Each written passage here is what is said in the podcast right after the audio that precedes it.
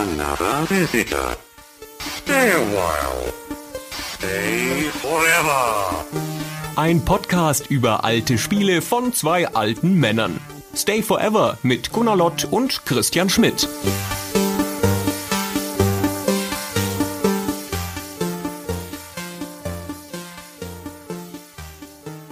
Hallo Christian.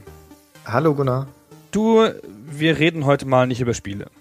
Nee, das ist ja eine von unseren versteckten Folgen. Also eine von diesen Folgen, die wir so zwischen mal reinstreuen, wo wir eher über uns reden und nicht so sehr über die Spiele. Ich will überhaupt nicht über dich reden, aber wir müssen jetzt hier irgendwie eine Folge voll kriegen und da reden wir mal über was Unverfängliches. Genau. Und unser Thema heute, also für diese spezielle Folge, sind Bücher und das Lesen an sich. Wir sind ja beide relativ belesene Menschen oder waren es zumindest mal und dachten, okay, tauschen wir uns mal ein bisschen drüber aus, wie wir so lesen und was wir lesen und ob wir überhaupt auf irgendeinen grünen Zweig kommen, was gemeinsamen Literaturgeschmack angeht. Ich glaube nämlich, das wird ganz schön schwierig werden. Also wir haben uns ganz kurz vorher eine Minute lang abgesprochen, um das Thema zu klären und sind, glaube ich, auf einen Romanhelden gekommen, den wir beide gut fanden. Aber dazu kommen wir erst ganz zum Schluss, vielleicht als Höhepunkt. Na, ich weiß ja, dass du hast ja letztens auf Facebook diese Gruppe gegründet, Herrn Kalibans eskapistischer Buchclub oder irgendwie sowas. War das, hieß der nicht so? Heißt es so? Ganz genauso. Herrn Kalibans eskapistischer Buchclub. Super, oder? Genau, richtig. Und da geht es, wenn ich die Statuten richtig verstanden habe, ich bin da pro forma Mitglied, aber kann nichts beitragen, geht es da um Science Fiction und Fantasy Literatur. Also schon mal nur um Fiktionales, das ist schon mal die erste Bedingung. Und dann, glaube ich, waren das die Genre-Ausprägungen, oder? Horror ist erlaubt. Horror ist auch erlaubt, okay. da ist ja alles mit dabei. Western und Country. Also wie der Name der Gruppe sagt, es geht um eskapistische Literatur, Ja. um Flucht aus der realen Welt. Wobei Fantasy eigentlich der Urtypus der eskapistischen Literatur ist und ähm, Science Fiction eigentlich ja gerade nicht. Science Fiction ist ja eigentlich eine Literaturrichtung, die stark am Jetzt orientiert ist, nur halt in die Zukunft extrapoliert. Mhm. Also wo Gesellschaftsmodelle verhandelt werden und technische Entwicklungen und derartige Sachen. Also ich bin ja eher ein Science-Fiction als Fantasy-Fan, behaupte ich immer so. Dabei habe ich vermutlich mehr Fantasy-Bücher gelesen, wenn man die ganzen Scheibenwelt-Romane damit dazu rechnet, weil das ist ja alles Fantasy und da habe ich relativ viele davon gelesen. Das war's aber dann auch schon an Fantasy. Und bei Science-Fiction, ich habe noch mal in mein Bücherregal geguckt und von den sechs oder sieben Science-Fiction-Büchern, die ich besitze, sind fünf Empfehlungen von dir. Ja. Und das andere ist Neuromancer und ein Asimov-Buch. Und der Rest stammt von dir. Ja, ist doch schon mal nicht schlecht. Ja, und das ist aber auch mein gesamtes Wissen und von den ganzen Sachen, die in deinem Buchclub auf der Facebook-Seite vorgestellt werden. Manche habe ich dem Namen nach schon mal gehört, wenn es so legendäre Sachen sind wie, wie Rama oder sowas. Aber es reizt mich jetzt nicht unbedingt, das zu lesen. Der Buchclub hat den Sinn ja auch Geheimtipps zu empfehlen. Das ist, geht gar nicht so sehr darum, über die Bücher an sich zu reden. Das ist nicht das erste Ziel. Das ist das Ziel ist, Geheimtipps weiterzugeben. Deswegen wird es da noch eine Weile dauern, wahrscheinlich bis jemand Terry Pratchett empfiehlt, die Scheibenwelt, weil das ja jeder kennt, genau. Und deswegen sind da aber also Klassiker werden gerne empfohlen, die man vielleicht mal gelesen haben sollte, aber noch nicht hat. Also man hört schon so ein bisschen raus und Christian hat ja auch keine Mühe gescheut, es deutlich zu machen. Ich bin sehr großer Science-Fiction-Fan und seit der Wiedererweckung der Fantasy um den ersten Game of Thrones Band rum, würde ich sagen, wenn man das verorten muss, lese ich auch wieder Fantasy. Fantasy war komplett tot meines Erachtens. Ganz schreckliche Fantasy-Bücher gab es dann nur noch in den 80ern und so und dann kam George R. R. Martin und hat gezeigt, dass Fantasy anders sein kann. Im Wesentlichen hat George R. R. Martin gezeigt, dass Fantasy auch einfach Blut und Sperma sein kann, ohne viel Magie.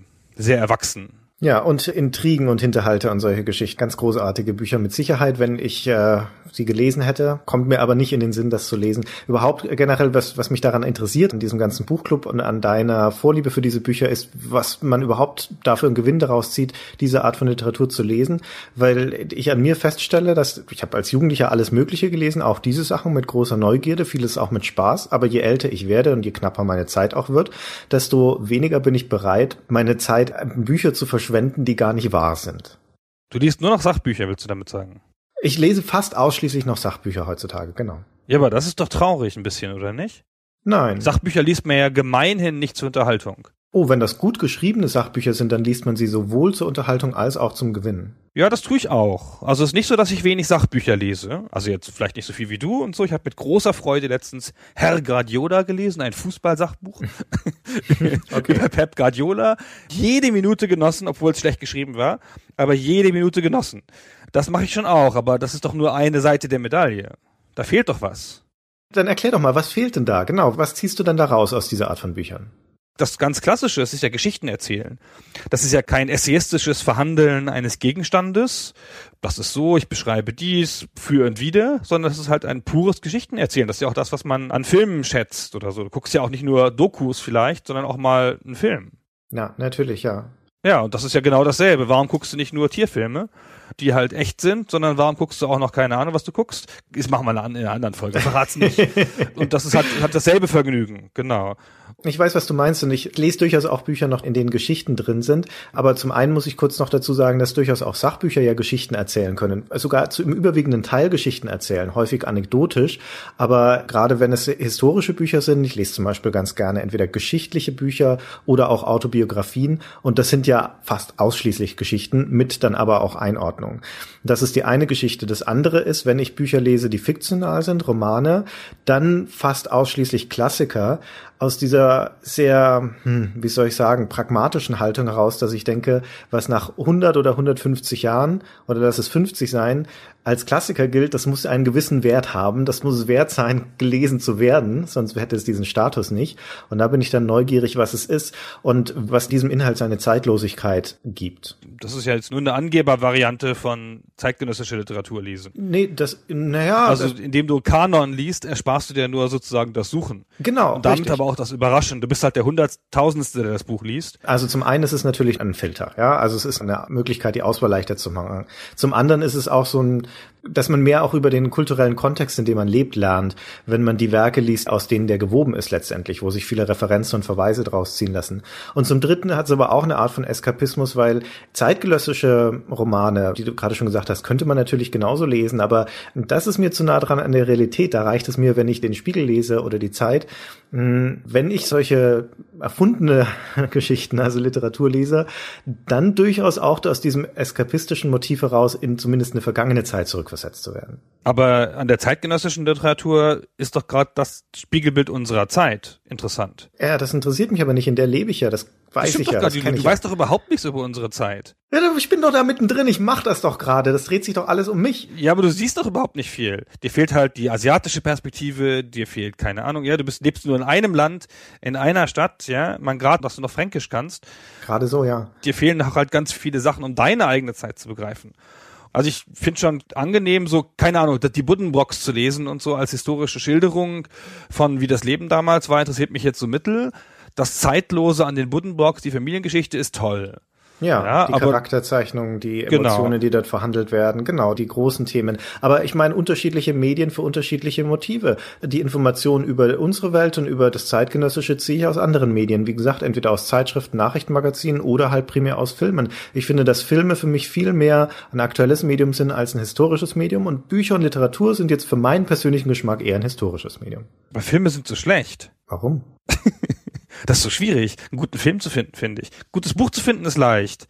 Ich finde halt, ein Buch hat, wenn es verlegt worden ist, im Sinne von, es hat sich ein Verlag gefunden und das ist im Markt, dann ist es irgendwie ein Zeichen dafür, dass es ganz gut ist, vielleicht. Also mhm. zumindest einen Qualitätsstandard erfüllt.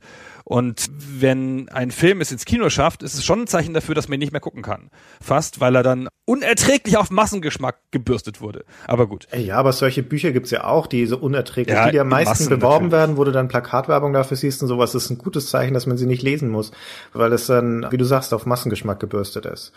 Aber wenn du einen schlechten Film siehst, dann hast du wenigstens nur zwei Stunden verschwendet. Wenn du ein schlechtes Buch liest, dann sind halt ein paar Abende oder Tage weg. Aber das Buch ist ja leichter abzubrechen, finde ich. Es gibt ja so Leute, die sagen, wenn ich nicht 100 Seiten gelesen habe, weiß nichts über das Buch. Ich finde, man kann das Buch nach dem ersten Satz beurteilen. Und wenn die ersten paar Seiten scheiße sind, dann weiß ich schon Bescheid. Und ich breche relativ viele Bücher auch wieder ab. Oder ich lese in viele Bücher rein, aber wie mit Games und mit anderen Medienprodukten, wenn mich das nicht sofort packt, oder ich nicht eine ganz starke Empfehlung habe von jemandem, der sagt, ey, halt durch, ja, lies mal, dann mache ich das nicht. Was ist denn bei dir mit solchen Mischformen? Sowas wie The Circle von Dave Eggers hast du doch bestimmt, hat doch jeder gelesen. Das habe ich noch nicht mal gehört jemals. Was ist das? Das ist so eine Nahzukunftsvision. Das ist ja auch zeitgenössische Literatur. Ist, ja, aber es ist nah am Sachbuch, weil die Zukunftsvision, die könnte auch in einem Sachbuch aufgespannt werden. Das mhm. erklärt so ein bisschen, wie vielleicht in fünf Jahren man Privacy-Themen und wie entstehen so Konzerne wie Facebook und solche Sachen. Sowas in der Art. Aber das hat ja Anteile eines klassischen amerikanischen Sachbuchs, nur halt in der Romanhandlung. Das ist auch schon tabu. Das nimmst du nicht mal wahr in deiner Filterbubble. Nee, ich bin ja da nicht so dogmatisch. Wenn mich das Thema interessiert, wenn mir irgendjemand eine starke Empfehlung ausspricht für ein zeitgenössisches Buch, dann lege ich mir das durchaus auch zu. Es würde halt jetzt nicht so unbedingt in meiner eigenen Filterbubble auftauchen. Aber klar, wenn du sagst, das ist ein Buch, das man gelesen haben sollte und das interessantes Thema behandelt, dann bin ich da erstmal offen dafür. Es war aber halt begrenzte Zeit, die ich zum Lesen habe heutzutage. Das ist diese alte Klage. Und es tut mir dann auch immer leid um das Geld, wenn ich mir Bücher anschaffe und die nach dem ersten Seiten abbrechen möchte, dann lese ich halt doch noch ein bisschen weiter. Bist du eigentlich ein E-Book-Leser oder muss es noch alles gedruckt sein? Ich lese nur noch E-Books, ja. Nur noch E-Books, okay. Ja, ja. Guck bei mir nicht. Also ich lese ab und zu mal ein E-Book oder ich versuche es auch, aber ich finde es unangenehm, auf meinem iPad zu lesen. Deswegen mag ich es eigentlich ganz gerne gedruckt. Und ich mag es auch ganz gerne im Regal stehen haben. Das ist mir so. Aber du bist ja auch ein Regalhaber. Ich ja. bemühe mich, keine Regale zu besitzen. Ja, aber dann sag doch mal, was hast du denn als letztes gelesen? Jetzt erstmal Sachbuch und Fiktion getrennt. Also erstmal Sachbuch. Was ich aktuell lese, ist ein Sachbuch von Gerd Gigerenzer, das Einmaleins der Skepsis. Das ist schon ein bisschen älter. Zufällig äh, habe ich diesen Herrn Gigerenzer, der ist ein Psychologe, glaube ich, in einer Talkshow gesehen, in einer Fernsehshow bei einem Interview. Und da hat er über dieses Thema gesprochen, dass man lernen muss, Statistiken richtig und Wahrscheinlichkeiten vor allem richtig zu interpretieren. Hat mir gut gefallen, hat ja auch ein bisschen was mit meinem Beruf zu tun. Dann dachte ich, legst du dir mal das Buch zu. Und es ist leider nicht besonders gut, um ehrlich zu sein. Es ist sehr schwafelig, sehr redundant vor allen Dingen. Und die, keine Ahnung, was es sind, 500 Seiten, hätte man auch echt ganz gut in einem einzigen Aufsatz oder Zeitungsartikel zusammenfassen können, weil seine grundlegende These ist vollkommen richtig. Es hätte nur kein Buch dazu gebraucht. Also ich kann das Buch nicht empfehlen, wobei allerdings die Grundaussage da drin so richtig ist, dass man sich fast schon wieder doch zulegen sollte. Das finde ich das Problem mit vielen Sachbüchern, das ich habe, dass die unerträglich schwafelig sind und dass man die Kernthesen, das hat glaube ich echt für mich angefangen damals mit Freemium, das einfach sensationell richtige Sachen gesagt hat, aber auf äh, sensationell zu vielen Seiten hätte auch ein Blogartikel gereicht. Und das habe ich auf, das müsste so ein Service geben, wo die Sachbücher zusammengefasst werden auf die Kernthese. Ach, gibt's ja. Gibt es doch, das gibt es ja, doch. Ja, ja gibt es da nicht für Manager, wo du dir die Abstracts dann zuschicken lassen kannst? Aber nee, es gibt eine App dafür, lustigerweise. Echt? Ah. Ja, ja. Ich habe das in den 2000ern erfunden, diese App in Gedanken. Hab's dann natürlich niemandem gesagt und dann hat sie jemand anders erfunden. Aber es ist völlig logisch, dass es sie geben müsste, weil die Bücher sind scheiße. Mhm. Fast alle. Ich habe Chefs gelesen zuletzt. Chefs, The Demonization of the Working Class. Mhm. Ein stark ideologisches Buch über die Dämonisierung der Arbeiterklasse mit Begrifflichkeiten. Zum Beispiel mit dem Wort, auf Deutsch heißt es Prolls. Das stellt die Theorie vor, dass dieses ganze Witzeln über Prolls, das ja auch das Fernsehen macht mit so Dschungelcamp und solchen Unterschichtfernsehformaten, Nanny, dass das eine Abgrenzung ist, um die arbeitenden Klassen sozusagen zu dämonisieren, um das Narrativ aufrechterhalten zu können in der Gesellschaft, dass sie selber schuld sind an allem. Mhm. Ich habe so einen TED-Talk gesehen neulich zu demselben Thema, wo sie in England irgendwie 30 Obdachlosen 2000 Pfund gegeben haben jedem, ohne Bedingungen und sind dann nach einem halben Jahr wiedergekommen, um zu gucken, was die machen. Mhm. Ob sie sich jetzt damit besoffen haben oder irgendwas und so. Und dann waren von diesen 30 ich zitiere es jetzt bestimmt wieder falsch, aber keine Ahnung, 20 irgendwie hatten eine Wohnung und ein paar hatten Arbeit gefunden und also jedenfalls der überwiegende Teil hatte das so angelegt, dass das Leben besser wurde und da hat es okay. nicht irgendwie verdummt oder so. Mhm. Und das ist ja das gängige Narrativ, dass man so ein bisschen so hört, so, ne, ne, das, ja, die können ja eh nichts damit anfangen, ja, dann, dann versaufen sie es und so.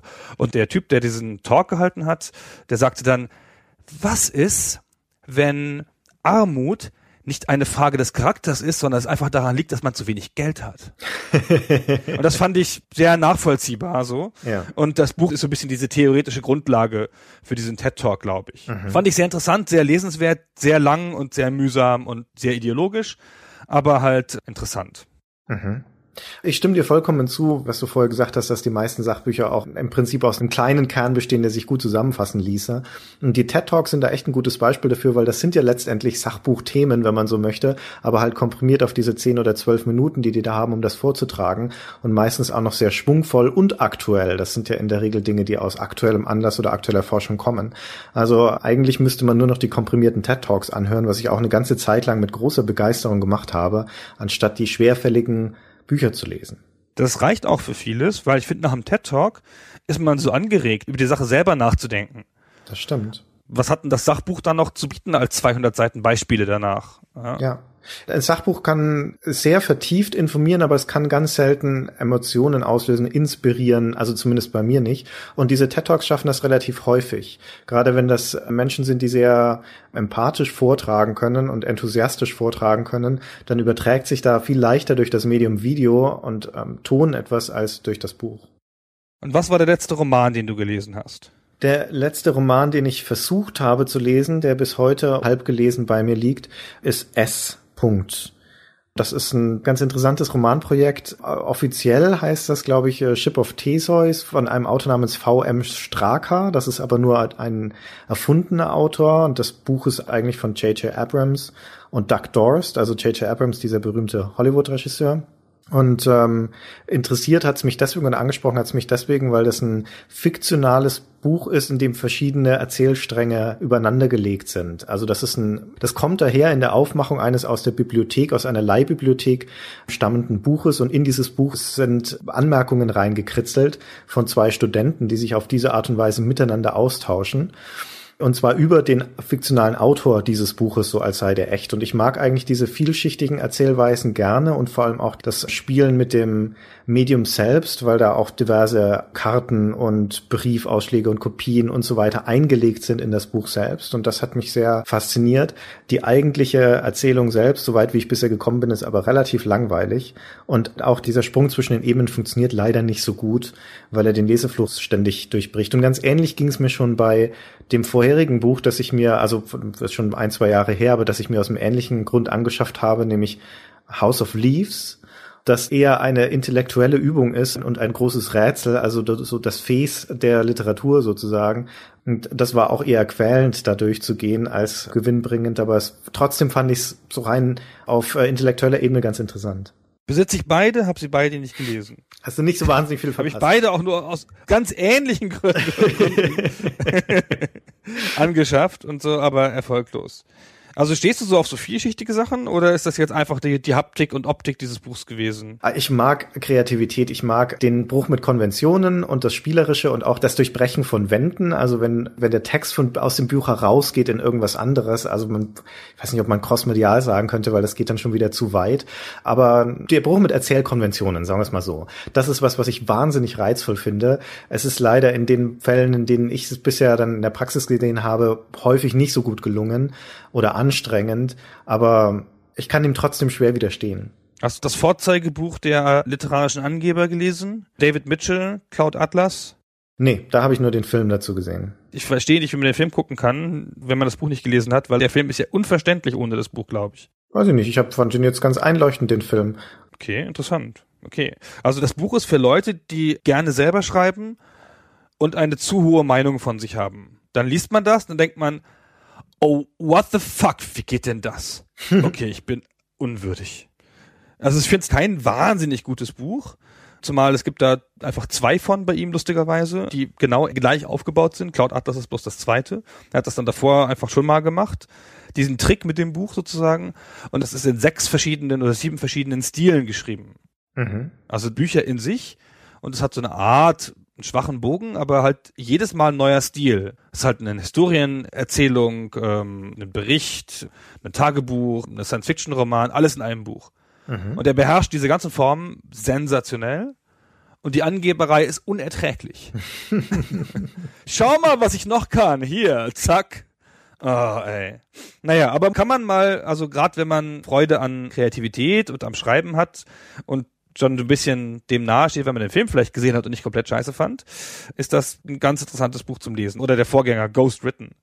Ich kann sowas mal schwer ertragen oder es macht es für mich schwer lesbar, wenn ich immer das Gefühl habe, ich kann es jetzt nicht so genießen, weil ich mich ständig vergleichen müsste in meiner ähm, Schriftsteller ist zu viel gesagt, aber wir sind ja auch beide Leute, die viel geschrieben haben und man misst sich ja schon immer ein bisschen an den anderen Leuten, die aufschreiben und fragt sich, okay, könnte ich das auch? Hätte ich das auch auf diese Weise hingekriegt oder nicht? Und wenn man dann eine sehr demütige Position gedrückt wird, weil Leute so wahnsinnig überlegen sind, dann finde ich das immer ein bisschen schwer mit meinem Selbstbewusstsein zu vereinbaren. Ja, aber, aber da könnte man ja gar nichts Gutes lesen, also insofern. Ja, ne, ja, okay, so ist es nicht, das stimmt. Aber es, es gibt ja unterschiedliche Motive auch, die man aus Büchern so rausliest. Also manche wollen einfach nur eine Geschichte erzählen, manche wollen eine Botschaft rüberbringen oder eine bestimmte Ideologie. Manche wollen aber halt auch ihren Leser entweder verwirren, an der Nase herumführen oder schlichtweg einfach beeindrucken. Und das klingt jetzt so, als sei das schon eines von den Büchern, die es sich auf die Fahne geschrieben haben, dem Leser klar zu machen, wie toll der Autor ist oder wie toll das Buch an sich ist. Und eigentlich habe ich schon eine Schwäche für sowas. Also ich mag es besonders, wenn Bücher ihre Leser herausfordern, sagen wir es so. Also wenn es ihnen noch nicht genügt, einfach nur eine Geschichte zu erzählen, sondern wenn sie durchaus auch den Anspruch haben, ihren Leser zu fordern. Finde ich nicht so schlecht, muss ich aber auch nicht ständig haben. Obwohl es ist so ein bisschen so, dass ich mir oft denke, ach, jetzt mal was Einfaches lesen, jetzt dieses ganze Herausfordernde ist vielleicht doch ein bisschen viel und dann ist es doch doof, was Einfaches zu lesen. Und man hätte besser was Gescheites gelesen. Mhm. Stimmt. Naja, aber also ich finde auch sogar in der Fantasy ist jetzt richtig Literatur. Also man kann jetzt richtig Sachen lesen, ohne dass man kotzen muss. Also sag mal ein Fantasy- und Science-Fiction-Buch, das du äh, rundheraus empfehlen würdest, das man gelesen haben sollte. Also ist natürlich schon, dass George R. R. Martin ziemlich super ist, mit fast allen Sachen, die er geschrieben hat, also auch den Sachen, die nicht Game of Thrones sind. Mein spezifischer Lieblingsautor ist Brandon Sanderson in der Fantasy. Der schreibt auch ein bisschen Science Fiction. Noch nie gehört. Naja, den kennt man auch nicht so, wenn man nicht Fan des Genres ist so. Der hat eine ganz spezifische Fantasy-Fähigkeit. Und zwar entwickelt der intelligente Magiesysteme. Das ist natürlich völlig nutzlos aus literarischer Sicht. Aber ich finde so aus der Sicht des Rollenspiel, Fantasy-affinen Menschen, so ist das halt toll. Der denkt sich in jedem Buch ein komplett neues System aus, das immer in sich total logisch ist, mhm. von dem er dir jedes Mal ungefähr die Hälfte erzählt auf den ersten Seiten und dann denkst du, ah, so ist das. Ah, cool. Hm, hm, hm. Und dann zeigt er dir die andere, total logisch drauf aufgebaute Hälfte, die du aber nicht erahnt hast, weil er so clever ist. Aha. In jedem Buch wieder neu, ja, und ganz interessante Konstellationen und also auch schöne Charaktere, alles Mögliche. Der hat tatsächlich mal eine Sache gemacht, die ich noch nie irgendwo anders gesehen habe. Der hat ein Buch kostenlos veröffentlicht als Word-Dokument und zwar als das Korrektur-Word-Dokument, das keine Ahnung, die sechste Iteration oder so. Mhm. Und dann sind alle seine Korrekturen drin. So, also dieses Kapitel gestrichen, hier Sachen umgestellt, hier Namen geändert. Also eine Freude, das zu sehen. Also richtig so mit dem Word Corrector, weißt du so? Kannst du richtig sehen. Ja. Hat er einfach kostenlos so in die Public Domain gestellt. Ganz toll. Also ganz toll, mal so einen Arbeitsprozess aus der Nähe zu sehen.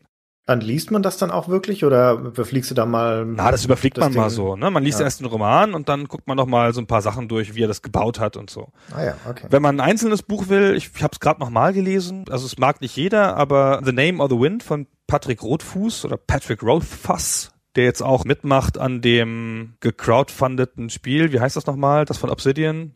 Das äh, Pillars of Eternity. Ja, genau. Da schreibt er mit als Autor. Mhm. Sein Vorzeigebuch heißt Der Name des Windes. Und das ist ein ziemlich fettes, cleveres Fantasy-Buch. So eine Coming-of-Age-Geschichte eher. Also kann man eigentlich fast nicht schlecht finden. Mhm. Also ist auch auf seine Art zeitlos, aber halt auch genretypisch. Ich finde halt, die Science Fiction war schon immer allegorisch. Die Science Fiction war schon immer mehr als eine Abenteuergeschichte und hat halt oft, wie gesagt, die Gesellschaft verhandelt und die Gesellschaftsfragen und so. Und das hat die Fantasy fast nie getan. Mhm. Und jetzt tut sie es halt häufiger, ne? mit prototypischen Charakteren, prototypischen Problemen, interessanten Konstellationen, die wie in der Historie sind, aber halt anders aufbereitet.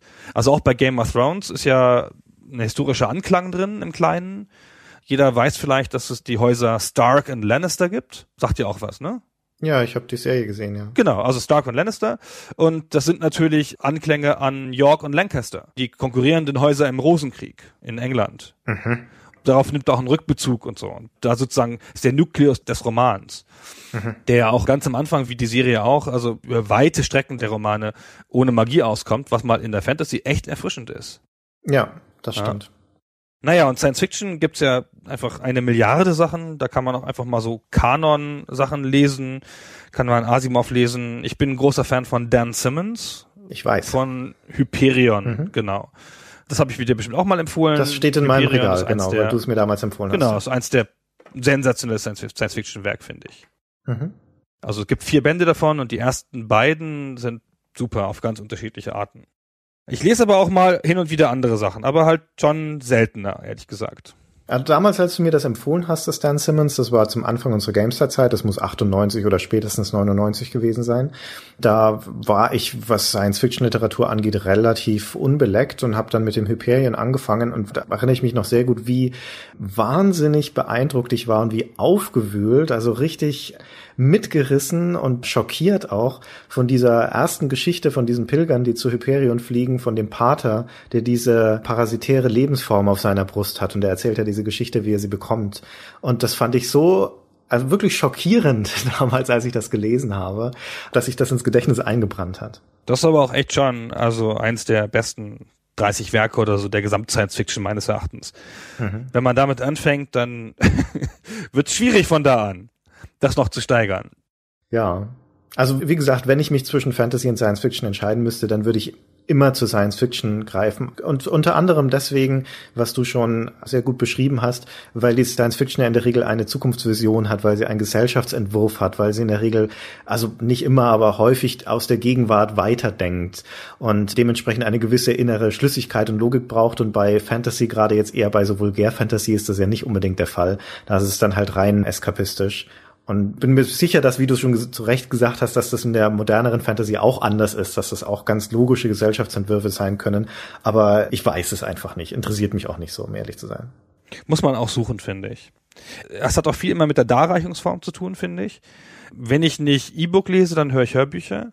Mhm. Also immer, wo ich gehe und stehe. Ich habe halt immer ein iPod dabei oder irgendein anderes Gerät, iPad und höre auf dem Fahrrad Hörbücher und im Zug und unterwegs und so. Beim Einkaufen immer Hörbücher. Sehr angenehm. Und ich höre gerade die Rivers of London Serie von Ben Aronovich. Ben Aronovich ist ein englischer Journalist, der eine sehr kalkulierte Romanserie geschrieben hat, so ein bisschen übernatürlich, aber eine Detektivgeschichte. Und das ist so ganz nett, also so auch wirklich nur ganz nett. Mhm. Aber es ist so brillant vorgelesen im Englischen von Copner Holbrook Smith, einem englischen Theaterschauspieler, der also wirklich jedem Charakter eine Stimme gibt. Das ist nicht wie ein Hörspiel gemacht, sondern er liest alles, aber er hat trotzdem eine eigene Stimme für jeden Charakter. Mhm. Was ja schon mal sensationell ist. Und dann spielt die Buchserie in London und zwar so richtig in London. So die Stadt ist so der heimliche Held. Es wird sehr viel beschrieben über London, wie die Gebäude sind, wie die Wege da sind und so. Und der spricht mit so einem Londoner Dialekt so. Kann das jetzt leider nicht nachmachen. Und das ist der Hammer. Also ich kann das stundenlang nur anhören, egal was er sagt, solange nur da der Copner Holbrook Smith über London redet. Okay. So was ganz lustig, weil das ist so eine, wie gesagt, ist halt eine Detektivserie eigentlich, also relativ im Mainstream, mit einem übernatürlichen Touch, was jetzt nicht ganz Mainstream ist, aber jetzt auch nicht mehr weit weg. Aber weil es eine englische Serie ist, benutzt es ganz frequent Popkulturanspielungen. Und das machen ja so Serien gerne mal, aber was einem krass auffällt, im Deutschen gibt es das nie über Games. Und in diesen Büchern, die nicht für 16-Jährige geschrieben sind, sondern für ne, also eine normale Literaturschicht, gibt es ständig Spieleanspielungen. Also es Aha. gibt auch Star Trek und Filme und Bücher und alles wird immer angespielt, aber halt dann auch mal so, boah, das war so unheimlich wie in der Raumstation allein bei System Shock. Wo du so denkst, so, huch, das ist jetzt aber nicht so ein Anklang, den jeder versteht. Also nicht mal von den Games-Fans würde das ja jeder einordnen können.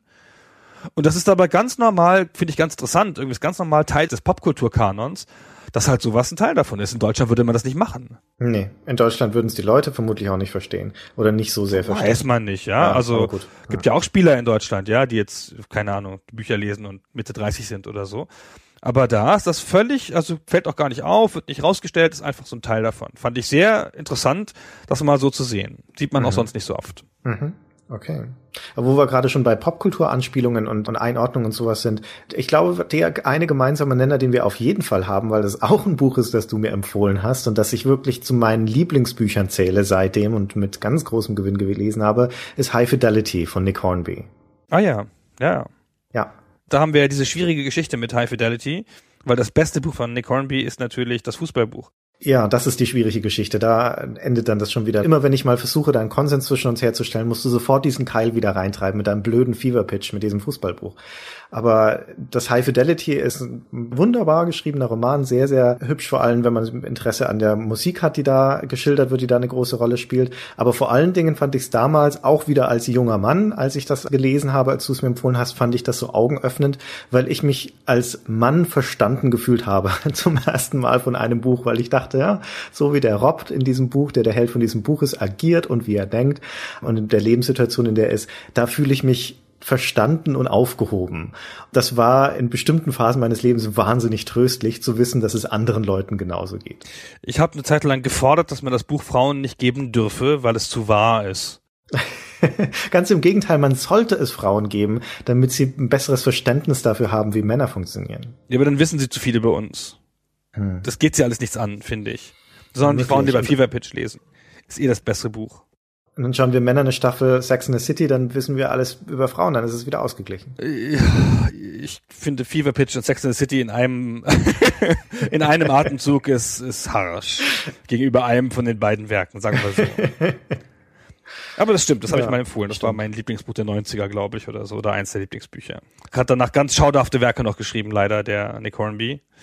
Und ist erst dann mit dem vorletzten Buch oder so wieder so ein bisschen zur alter Stärke zurückgekehrt. Hm. Ich habe auch keine große Ambition mehr von ihm zu lesen. Ich habe ganz wenige Autoren, von denen ich rundheraus sagen würde, da kann man alles lesen oder würde ich alles davon lesen. Und das ist wie bei Musik auch und bei Filmen, ich picke mir dann da eher die Werke raus, die ich für singulär halte und zu denen ich einen Bezug habe und der Rest des Schaffens von den Regisseuren oder Autoren oder Musikern oder Bands oder wie auch immer geht mir dann in der Regel eher nicht so nahe. Ach, das ist ja interessant, echt? Ich finde, wenn jemand einmal die Formel gefunden hat, hat er sie immer. Nee. Ja, oder naja, wenn er die, wenn er eine Formel hat, dann nutzt sich die aber so schnell ab. Dann hat er in der Regel ein Werk, das wirklich herausragend ist und dann noch zwei, drei, vier oder sowas, die okay sind und die aber so ähnlich sind. Da nutzt sich dann schon wieder ab. Das sabotiert fast ein bisschen die Faszination des einzelnen Werks, wenn man weiß, da sind noch andere, die sind so ähnlich, aber nicht so gut. Ja, und dann suchst du ewig nach dem gleichen Gefühl oder dem gleichen Eindruck, den du von dem Hauptwerk hattest und scheiterst da immer wieder dran. Douglas Adams ist da ja ein wunderbares Beispiel dafür. Ja, mit dem Tea Time of the Soul und so. Dafür hat er dieses sensationelle Sachbuch geschrieben. Last Chance to See, was ja super ist. Und das ist auch sein bestes Buch. Also jetzt im Nachhinein, meiner Meinung nach. Ich, natürlich war Hitchhiker's Guide das erste und auch noch das, das zweite damals sensationell und die ganzen anderen Sachen, die waren halt so okay. Die waren nicht schlecht, die waren auch noch witzig und gewitzt, aber so okay und sie kamen da nicht mehr ran. Und das Sachbuch ist wirklich sensationell. Ich habe immer das Bestreben, ganz anders als du, alles von dem Autor zu lesen, den ich gut finde. Ich habe von Brandon Sanderson, den ich eben erwähnte, alles gelesen. Mhm. Mein Lieblingsklassischer Autor, wenn man das so klassisch nennen kann, so Deutschunterrichtautor, ist Erich Kästner. Von dem habe ich alles gelesen. Also auch jedes Gedicht und so. Shakespeare, alles gelesen. Ich fühle mich dann dem Autor so verbunden, habe dann so einen grundlegenden Draht und dann lese ich alles. Bin auch nie enttäuscht davon, muss ich sagen. Also ist eigentlich immer richtig für mich gewesen. Okay. Nee, da ist mir die Vielseitigkeit dann wichtiger. also wenn man wirklich begeistert von was ist, dann erhofft man sich ja in der Regel nochmal eine ähnliche Erfahrung zu machen, wenn man bei dem gleichen Autor bleibt. Das trifft ja auch manchmal zu. Aber ich habe schon zu viele negative Erfahrungen gemacht und lieber suche ich dann nach dem nächsten Ding, das mich begeistert, und dem nächsten Autor, der mich begeistert. Das ist mir echt selten passiert, in der Tat. Also ja. mal hin und wieder kriegen sie einen schlechten Dreh oder so dann, aber meistens war ich damit ganz zufrieden. Ich habe zum Beispiel auch alles von Joe Abercrombie gelesen, fällt mir gerade auf. Auch ein Fantasy-Autor, weil, weil der mich gebeten hast, Fantasy zu empfehlen. Mhm. Joe Abercrombie, fast alles super, bis auf die letzten drei Bücher. Der hat das Kunststück vollbracht, um mal über relevante Fantasy noch ein Wort zu verlieren, einen Kriegsroman zu schreiben mit den Mitteln der Fantasy. Das ganze Buch beschreibt eine einzige Schlacht. Mhm. Also es fängt halt an und beschreibt die Leute, die dann alle da in dieser Schlacht auf beiden Seiten, die ganze Sinnlosigkeit des Krieges wird klar und deutlich, die Hilflosigkeit der Kommandeure, die Schwierigkeiten zurückzutreten und nochmal zu überlegen, ob das richtig ist, mit einer großen tragödischen Folgerichtigkeit rennen diese Heere aufeinander zu und im Wesentlichen sterben alle. Mhm. Und das ist ein Fantasy-Roman, ziemlich anstrengend und ist wirklich nur eine Schlacht. Wie heißt er? The Heroes. Mhm. Sehr passend. Und mit demselben Personal und ausgetauschten Waffen wäre es ein Buch über den Ersten Weltkrieg gewesen. Mhm. Nun gut. Wir wollten ja heute nicht so wahnsinnig lange reden. Wollen wir jeder noch ein Sachbuch, einen Roman empfehlen? Jeder noch einen Geheimtipp vielleicht. Oder jeder einen Geheimtipp? Okay. Ähm, dann fang du an. Ich fasse mich kürzer und mache dafür schnell zwei, nämlich ein, wie gesagt, ein Sachbuch und ein Roman. Wenn man wirklich einen Klassiker lesen möchte, der hier im deutschsprachigen Raum nicht so wahnsinnig bekannt ist, dass ich aber eins der eindrucksvollsten Romanbücher finde, die ich je gelesen habe, dann würde ich Gustave Flaubert Salambo empfehlen. Das spielt zur Zeit des Ersten Punischen Kriegs. Es ist eine sehr exotische Situation, sehr ausufernde Schilderung, gleichzeitig ein sehr exakter und präziser Erzählstil, sehr beeindruckende Wortwahl. Also das ist ein Buch, das man schwer lieben kann, meiner Meinung nach, aber von dem man sehr stark beeindruckt sein kann. So ging es zumindest mir. Und ich fand das schriftstellerisch mit das Beste, was ich jemals gelesen habe. Also Gustave Flaubert Salambo und ein Sachbuch, das ist eher ein Geheimtipp von Tom Standage, A History of the World in Six Glasses. Da erzählt er im Prinzip die gesamte Menschheitsgeschichte anhand von sechs Getränken von Bier über Wein zu Rum, Kaffee, Tee und Cola und schildert jeweils sehr naheliegend und sehr unterhaltsam, wie diese Getränke erstens ihre Zeit jeweils widerspiegeln und gleichzeitig, wie sie aber auch bestimmte Entwicklungen möglich gemacht haben. Ja, zum Beispiel wie die Zeit des Imperialismus und die langen Schiffsreisen auch nur deswegen mit möglich geworden sind, weil Rum und Brandwein an Bord sich einfach ewig gehalten hat und vor allen Dingen auch nicht schlecht geworden ist. Und deswegen also die Matrosen mit überhaupt auf so langen Reisen überlebensfähig gehalten hat. Kann ich sehr empfehlen. Tom Standage, A History of the World in Six Glasses. Das ist ja interessant. Okay. Sehr coole Idee auch überhaupt. Ja, wirklich eine sensationelle Idee. Wie kommt man denn auf sowas? Ist das ein Historiker? Ja, das ist ein, es ist auf jeden Fall ein Akademiker, ein Professor für irgendwas, aber ich weiß nicht genau. Vermutlich Historiker, ja. Ich empfehle mal bei Sachbüchern ein unabdingbares, also ziemlich ein Sachbuch-Klassiker der neueren Sachbuchliteratur, You Are Not So Smart von David McCraney und den Nachfolger You Are No Less Dumb. Gibt auch einen Blog zu mit gleichem Namen. Kann man auch das Blog lesen, ehrlich gesagt. Die Bücher sind im Wesentlichen aufbereitete Blogbeiträge, bisschen ergänzt und so. Sehr geil. Es ist über Bias, über, über Wahrnehmungsfehler, über Denkfehler, wie man sich leiten lässt von seinen eigenen Vorurteilen.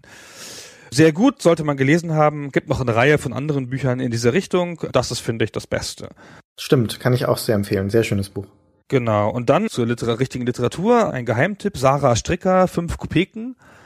Gar nicht Fantasy, sondern ein deutsches, zeitgenössisches Buch über eine Frauengeschichte, über eine Frau und die bestimmenden Frauen in ihrem Leben, Mütter und Großmütter, so eine Familiengeschichte. Mhm. Kann man einfach blind lesen, ist sensationell gut geschrieben, sehr lebendig, liest man so weg in, keine Ahnung, liest man so in zwei Stunden runter im Wesentlichen.